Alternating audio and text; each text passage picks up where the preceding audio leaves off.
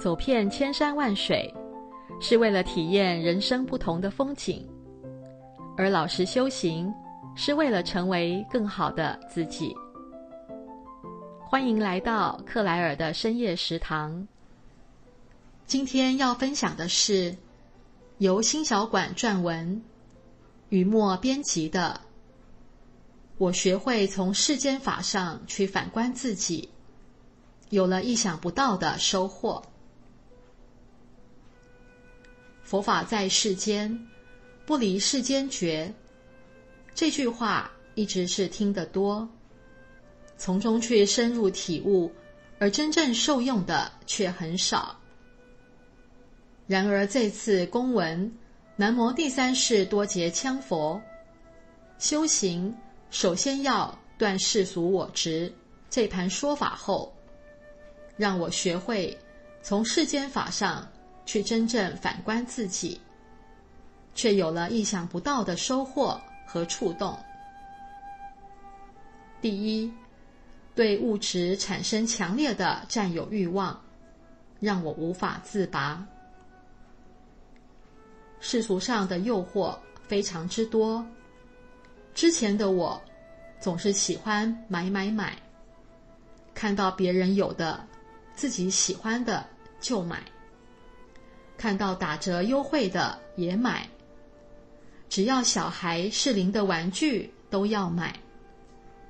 小孩的玩具、衣服堆得很多，最后导致很多衣服穿都没穿过就穿不下了。家里冰箱一直都是满满的，食物多的都过期了，甚至坏了也没吃上一口。这真是在造业啊！把自己的福报都消耗完了，通往轮回的道路上，自己又快速地走了几步。闻法后，我知道要改掉对物质的贪欲心，让自己的心境变得清净。贪念是无止境的，世上所有一切都是生不带来，死不带去的。如若放不下这些，即便升起无常心、出离心，还是不能成就解脱。我必须当下就要改正，好好珍惜自己的福报，把资粮用在佛事上，种下善因。第二，对人对事，依法不依人。曾经很多次和家人、朋友聊天，对方在八卦或者数落别人的时候，自己却没有即刻阻止，而是参与其中。还有很多时候跟家人一起吃饭，没有想办法阻止他们点活杀的鱼虾，以为只要自己不吃就行。种种这些行为。都是放不下世俗我执的一种表现，默认别人一时的愉悦，却让自己和他人背上各种无名恶因，这不是修行人该做的。问自己有没有发真正的四无量心，有没有真的对众生慈悲，要孝敬父母，关爱朋友。就应该接引他们学习如来正法，把他们带到学佛解脱的道路上，才是真的对他们好。第三，忍辱。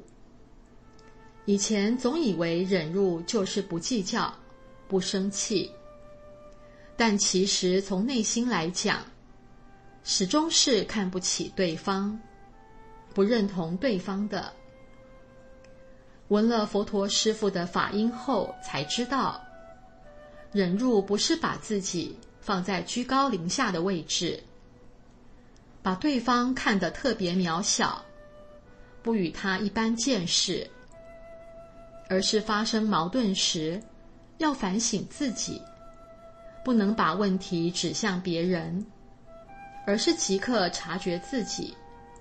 是否自己哪句话、哪件事做错了，或许给对方带来了困扰和烦恼。要把佛菩萨的行为作为自己的依傍，时时反观。